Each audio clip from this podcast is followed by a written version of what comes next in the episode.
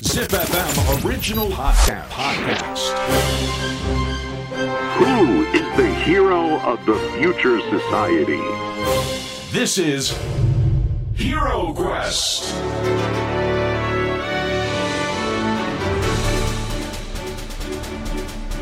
ポッドキャストナビゲーター杉原兄です。小林玲奈です。ZIPFM オリジナルポッドキャストヒーロークエスト。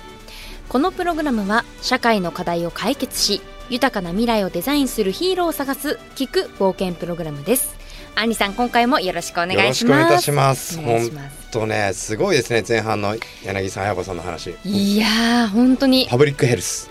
めっちゃ面白かった。なんか言いたいだけみたいになってますよね、今。今、かぶれ みたいな。 ちょっとやめてくださいよ。パブリックヘルスの言い方そがうだね、ね、本当に。はいだったらもうちょっと発音よくできますけ ど。あ、大丈 夫です。あの水の中うにんフッ素を入れた方がはい。虫歯はなくなるみたいなね。すごく興味深いし、いい作戦だなというふうに感じましたけれどもね。最高ですね。はい。えー今回お迎えしているヒロは麻酔科医でメディカルヘルスコーチングラボ代表柳沢彩子さんよろしくお願いいたします。よろしくお願いいおたします。願いいたします。いや前回前半で聞かせてもらった僕フッ素の話本当好きですあれねその通りだなと思ってすごくその通り理にかなってる。ねもう日本でもやればいいのに。公園の水とか ね全部フッ素みんな歯なんか真っ白みたいな東幹久さんみたいになっちゃったりして ハワイの地。ハワイ 命いやもう本当に楽しいお話をね前 回ありがとうございはありがまとうす、ございましあた。りがとうございます。まあ前回本当医療現場のはい最前線で活動されてきたからこその柳沢さんが感じた医療の違和感のお話はい伺いましたけれども、今回は今回はこうした気づきからですね、柳沢さんが立ち上げたメディカルヘルスコーチングラボの活動についてたっぷりと冒険していきたいと思います。はいお願いいたします。お願いします。あやこさん、このメディカルヘルスコーチングラボって、うんはい一体どんなラボなんですか、前半でパート1でもねお話はしいさせていただいたんですけど、日本ってそのメディカルなのかヘルスなのか、うん、確かにわかんない、そうなんですよ。はい。ウェルネスなのか、い医ろいろ療なのか、医術なのかみたいな。そうなのそうなのねで健康なのか病気なのかううんん、境目もよくわかんないし、は別にどこから病気でどこからが健康でってビシッと線があるわけでもなくて、うん検査データだとねここから赤字になりますってはっきり決まってるんですけど決まってますね。あれもとにかくただの、まあ、統計データっちゃ統計データなので、ただのとか言っちゃったけどねいや、僕もね、それ後で聞きたいなと思ったんで。はい。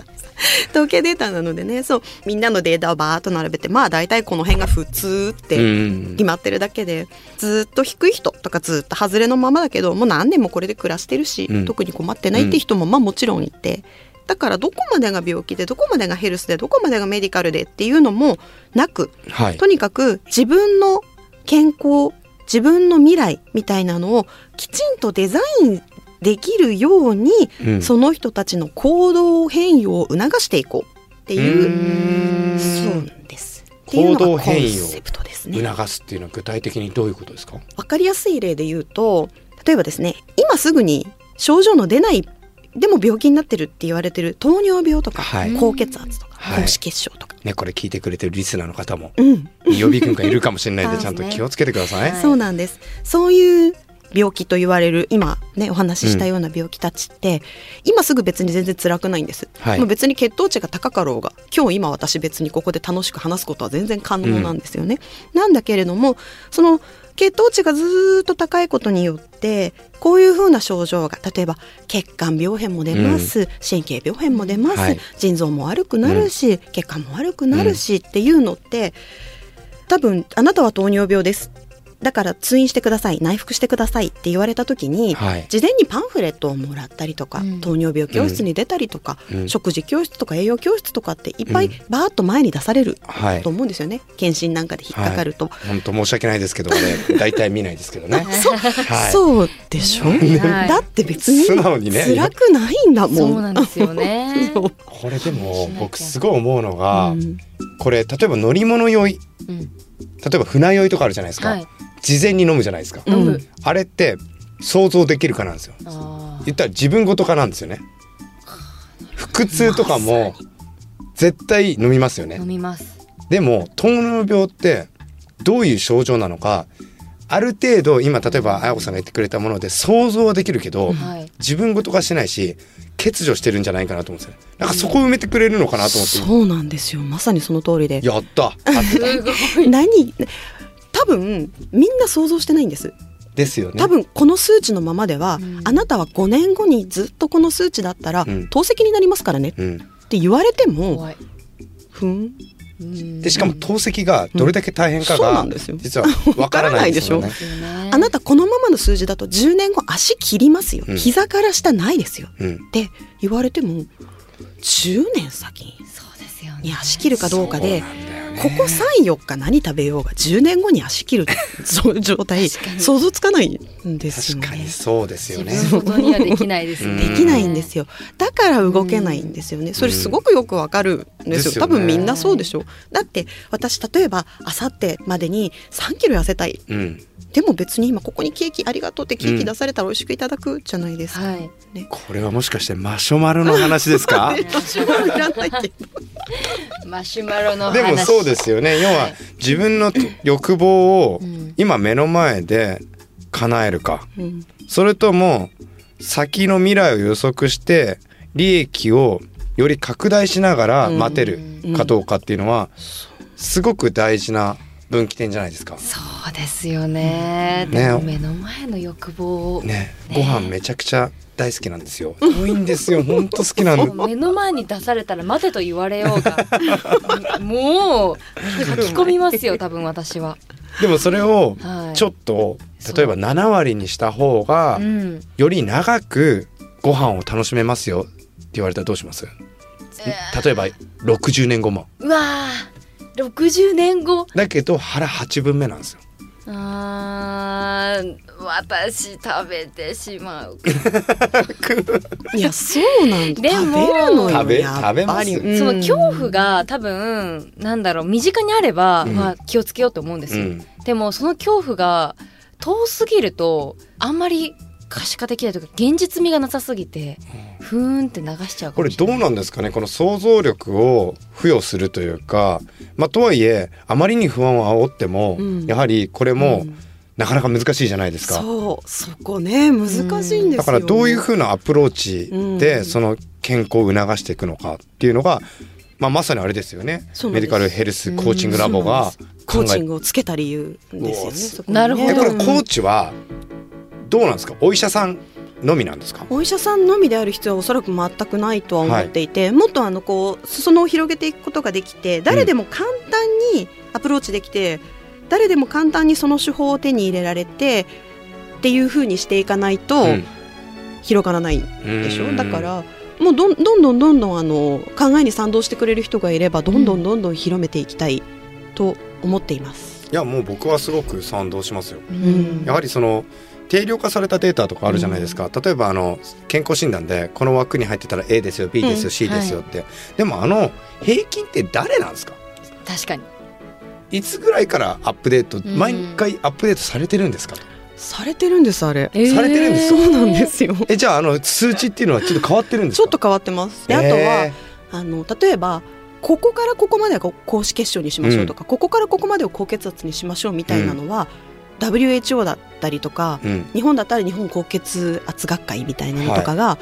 決めてます、だかへーら数値ちょっとずつずれてます、あそうだったんですねそうなんですか、う例えば体重年齢うんなんとかとかでも変わってくるんでうすん、ね変、わるへー僕めちゃくちゃコレステロールが高くてえ意外です ねすごかったんですよなんかもうやばいですってなってはいで納豆を毎日食べてくださいって言われたんですおーおうでそこから僕ゲームを始めたんですうん妻とうおんー本当に下があるんかいなとうんなるほどなるほど毎日は無理だけど1週間に45パックうん食べてみようと思ったら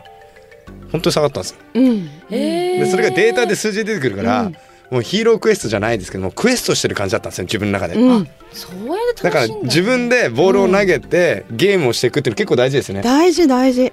確かにらポケモンとか、そうなのポケモン GO とそうなかのあれスポーツですもんね、うそうあれ大事です今流行ってますよね、ちょっと歩くと、はい少しこうドラクエウォークとかねそうああいうそううんもらえたりでそのたまったポイントでなんかねカーボンオフセットがあそ買うでったすねらなんか景品もらえたりとか、あれはもう完全に健康促進ですよねそうなんですそうなんです確かにそういうふうに、うん、すると人って変わるんですよね。でもそうやっぱりそこになかなかあれ何パーセント行減ったとか言ってくれたらすっごい面白いかもしれき着かないなです、いうんうんなんか今78%ぐらいあなたはこれに近づいてますあ、でうんそれ言ってくれたら、もそれがなんか今までの行動パターンを、うんまあちょっと僕も入力するのは面倒くさいので、うんまあ、何かしらのパラメーターとデータを共有しながらそれが下がっていってたら、うんシャーみたいなサリーさん作るれそうあ作れそう作ってください作ろうよ。作ってください僕あのすっごい浅いんですけど、うん去年の平均の歩数成人は大体8,000歩ですか、うんそうですね。うん僕ね普通に4,200歩だったんですよ。あっちゃ少ないですねで今年ちょっと気をつけて今6,200歩ぐらいなんですよ。おお少し2000ぐらい上がってるんですよ上がってますねまあ、徐々に徐々になんですけど、うんまあそれをもう少しゲーム化してくれるとすごい楽しいですよね。うんうんうんうん例えば4,000キロだった時は、うんこのぐらいのご飯を食べたら、うんこのぐらいのそのなんていうんですか数値がアップしちゃってましたよ。うんはいだけど6,000歩だったらビール2杯までいけますよみたいな。うん8,000歩だったらみたいな。 でも8,000歩以上はあんまり関係ないですよみたいなね。うんうんうんなんかそういう風にゲーム感覚がいいですよね。楽しいですねいいと思うえやっぱりねさそうやると人間ね頑張りますもんね。頑張れます、うんーなねはい大好きなご飯たくさん食べれますよ。うんですよねでも私も毎日一応チェックしてます何何歩歩いたかえー、大体どんぐらい歩く？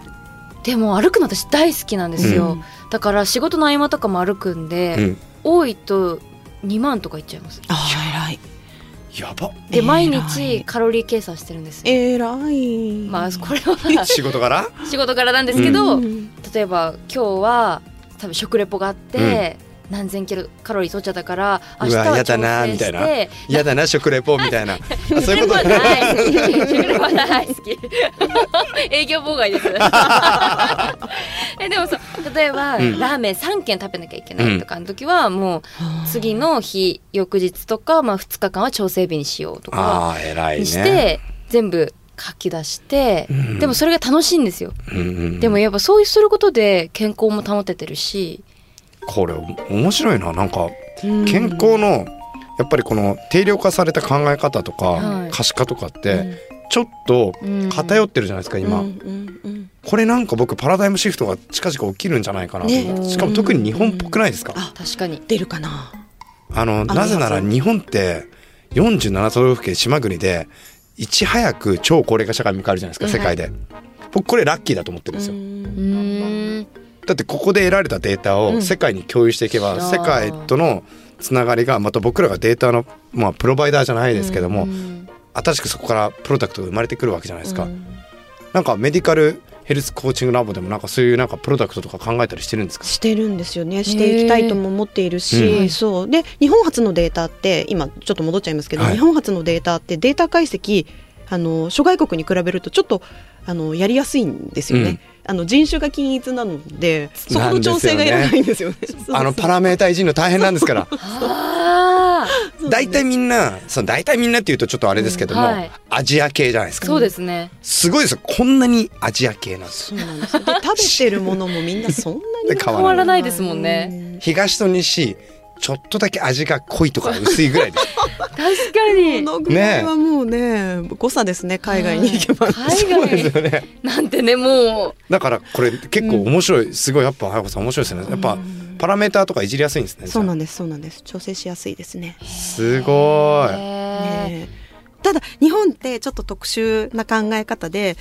日本にねコーチングがまだあんまり根付いてない感じしませんか、うん海うんなんか外って根も付っいてとコない気がーチング好きなんですよねえみんそなうなんねですうかん、コーチングって言われるとなんかいろんな本あるじゃないです か、うんはいはいはいはい人生のコーチングとか、ありますねなんか言葉が難しいのかなって僕結構思っててねそうかもしれない、コーチングでイメージがしにくいんでしょうねきっと、うんで日本ってそれこそ教育の話じゃないですけど、与えられることに慣れててう、んはいこう教えてもらえてもらったもの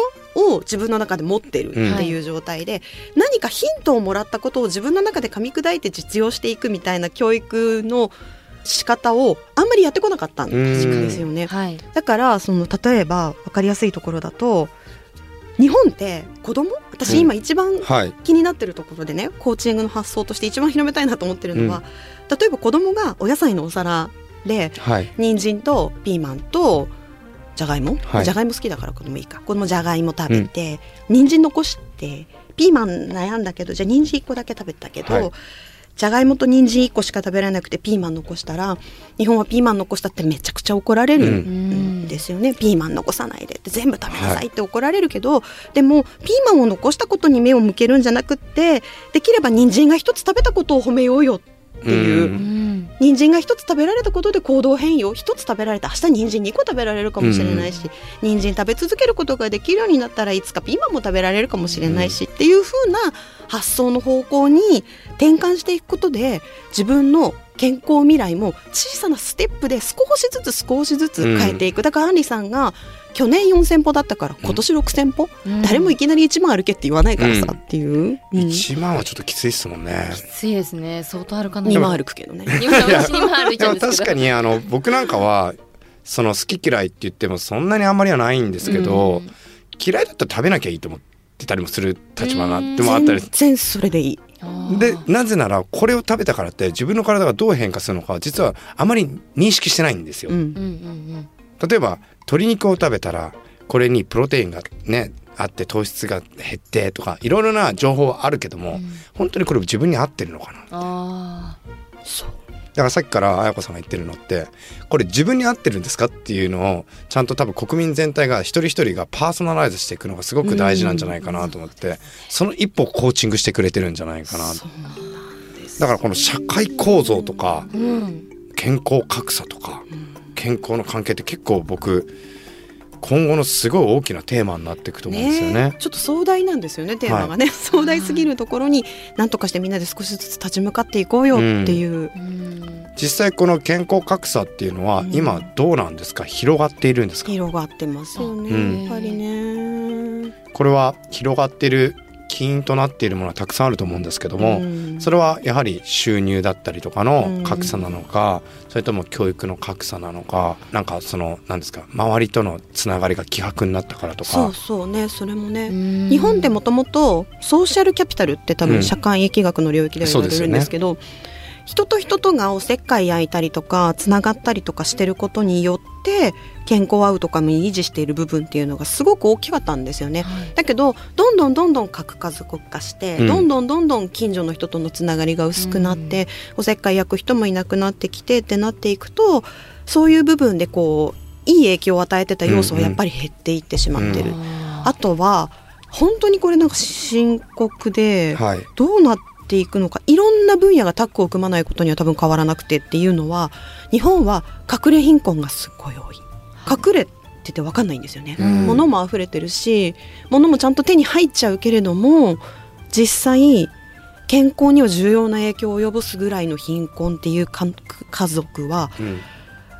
OECD 諸国から見たらかなり多いうんなっちそゃううなんですね、うん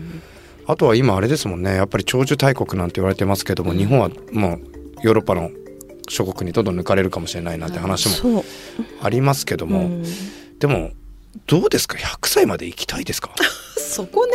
そうなんだよね健康寿命みたいなのね考え始めると、ねえうん、健康な時間が長い方が僕は全然いいんですけどそうですねもちろん100歳まで健結だった構ら長ねきねはい健康だったらいいですけども、うんまれですよ稀ですなんか僕大事だなと思っているのが僕らの生きている今のデータを次世代そしてその次の世代にこのデータを享受しながらこのデータを使って彼らの健康を促進するという認識を僕ら大人が持つべきだと思いませんか、ままさにそれがないから個人情報だとかみんな言うんですけどそこ別に ID 紐付けなければ分かんなかったりするね確かに 実際名前いらない、いらない要よはねデータとしてくださいと。ううんんはいでやはりあれですよね日本の医療ってまだまだ課題たくさんあるじゃないですか、はいこのデータの共有って難しいですよね。難しいんですうよんでも日本もどんどんそのデータを使った研究をデータサイエンティスト養成みたいなのには今すごい力を入れていて日本もものすごい数のビッグデータを持ってる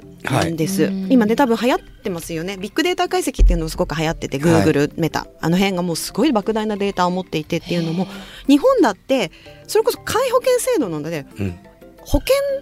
診療した分のデータは国全部持ってるはずあうんなんです。でどんな人がどんなデータで生きて生きてきたところでどのぐらいの時期に病気になってどのぐらいの治療をして何歳まで生きていたっていうのを、うん日本は集めようと思えば集められていて、うんもちろん手元には持っている厚生労働省がそれを持っていて、うんそれを今アカデミアは解析を始めてます。そうですよへねーだからビッグデータっていうものははい。あるだけじゃ意味ないんですようん。それを活用しないと使っていかないでと。すよでもねハンドリングできる人の人材がとにかく足りない。あとね仮説を嫌うあー基本的にはエエビデンスを求めていくので仮説の状態ではい発表なんかなかなかできないじゃないですか、んまあ、ペーパーを書いていくとかそまあ、う論文とかもあるんですけど確かに。今実際あれですか綾子さんその東大とかでそれをやられてるんですか、やってるんですよ私おかげさまでありがたいことに東京大学はいと、あと国立国際医療研究センタはーいで研究員をさせていただいていて、そこでどちらも、えっとデータ解析のお仕事をさせていただいていこれは面白いて何百万人分みあたいな。何百万万人、うんすげえ僕のデータをお送りしましょうか私も 一だ何百万一個足してエ一個クセルのね最後の行に一つ 足しておくいやいやいやこれはね本当に皆さん本当皆さん理解してくださいこのデータがもたらす可能性っていうのは皆さんの何年後何十年後実際に病気になった時にものすごい生きるんでそうですよね。やはり例えば、まあ、投薬する薬をどれがその人に合ってるかとかも適当って言い方は日本語で適度に合ってるんでいい言葉なんですけどもより角度を上げたいですよねそうなんですよねでその角度を上げるためにはデータが必要なんですだからレイナちゃんのよく通院する検診するは合ってるんです、合ってますこのデータありがとうデータをたくさん提供して提いただいて供を。ヨーロッパとかはねプライベートドクターとかがいるので、プライベートドクタあの基本的にみんなあの個人で契約するんですよ、ー。お医者さんとそうなんですか。はい僕も一普緒通の方が。ヨーロッパ行った時はええなのでその方が全部見てくれるんですよねあじゃあそれこそパーソなパーソナライナズでライズすされて、だから結構いろんな悩みとかもね、うん聞いたりもするあそれはいいですね、ねだからもう結構これはすごい面白いと思うんでぜひ皆さんこのメディカルヘルスコーチングっていうのをんちょっと頭の中に入れていただいてはいぜひ想像力をかきたてながら美味しいご飯を食べましょうとそうです ね長くね健康寿命をどんどん長くして長くして長くしてね健康に生きていきたいですねちなみにあやこさんは最後の晩餐何食べたいですかえ止まっちゃったよ止まっちゃいましたいっぱい浮かんじゃった選べなかったえアリさんは僕はチャームしかドビムシって聞いてるんですけど、何何何チャームしかドビムシどどびん飯ドビに入ってるあのスープみたいなやつドビン虫だよねドビン虫だよねどびんそうドビムシが虫 虫あがこっち虫だだと思いましたあそこドビムシドビムシドドビム シちょっともうちょっとえーっと僕はじゃあチャームシでお願いしチャまーすムでいいですねあの椎茸抜きでお願いしますすみませんえー大丈夫それえが美味しいのにえちなみにあこさんじ浮かばんちょっと待ってゃあこれ宿題で次回のそうでねすねでもうレイナちゃんがすぐ答えられますよ何です かあのカレーライス 大盛りでしょ大盛りですあの最後にあの柳沢彩子さんの今後の夢ビジョンなどちょっと簡単に教えていただけたら嬉しいです 子どもたちが未来を予測する力を身につけてその夢に向かって制限なく頑張れる世の中を作ることいや素晴らしいしい素晴らしいもうだって今ちょっと感動しちゃったいもんやそうですよねちょっと涙出てないだけだからね 今もででも特にお,、ね、お子さんも、そうですねいらっしゃるうだから僕あれさん毎回思います同じようなことうんあの子供この子たちが未来どういうふうに過ごすべいきやなの本か当ですよね僕らが今作らなければいけないので彼らの未来を今後担う方々のためにそそううなんですよね、ありがとうございますでも本当ははいパート2じゃないですか今です本ね当はパート3行きたかったなんでかっていうと、はい繊維だった時の話船の医者の話を聞きたかったんですけどもそれは次回ということで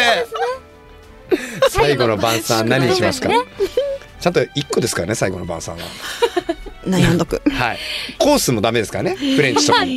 一個ですから、ね1、個ですからいっぱい食べたカツカレーもダメですからねあダメなんですかカツカレーって言わなかったですよねカカレーですよね、カレーです福神漬けなしですからね カレーあれ厳しい唐揚げのせたい乗せたいいでやす本当にもうこの社会、はい疫学とかね、うん認知能力とか僕らが当たり前の生活の中で、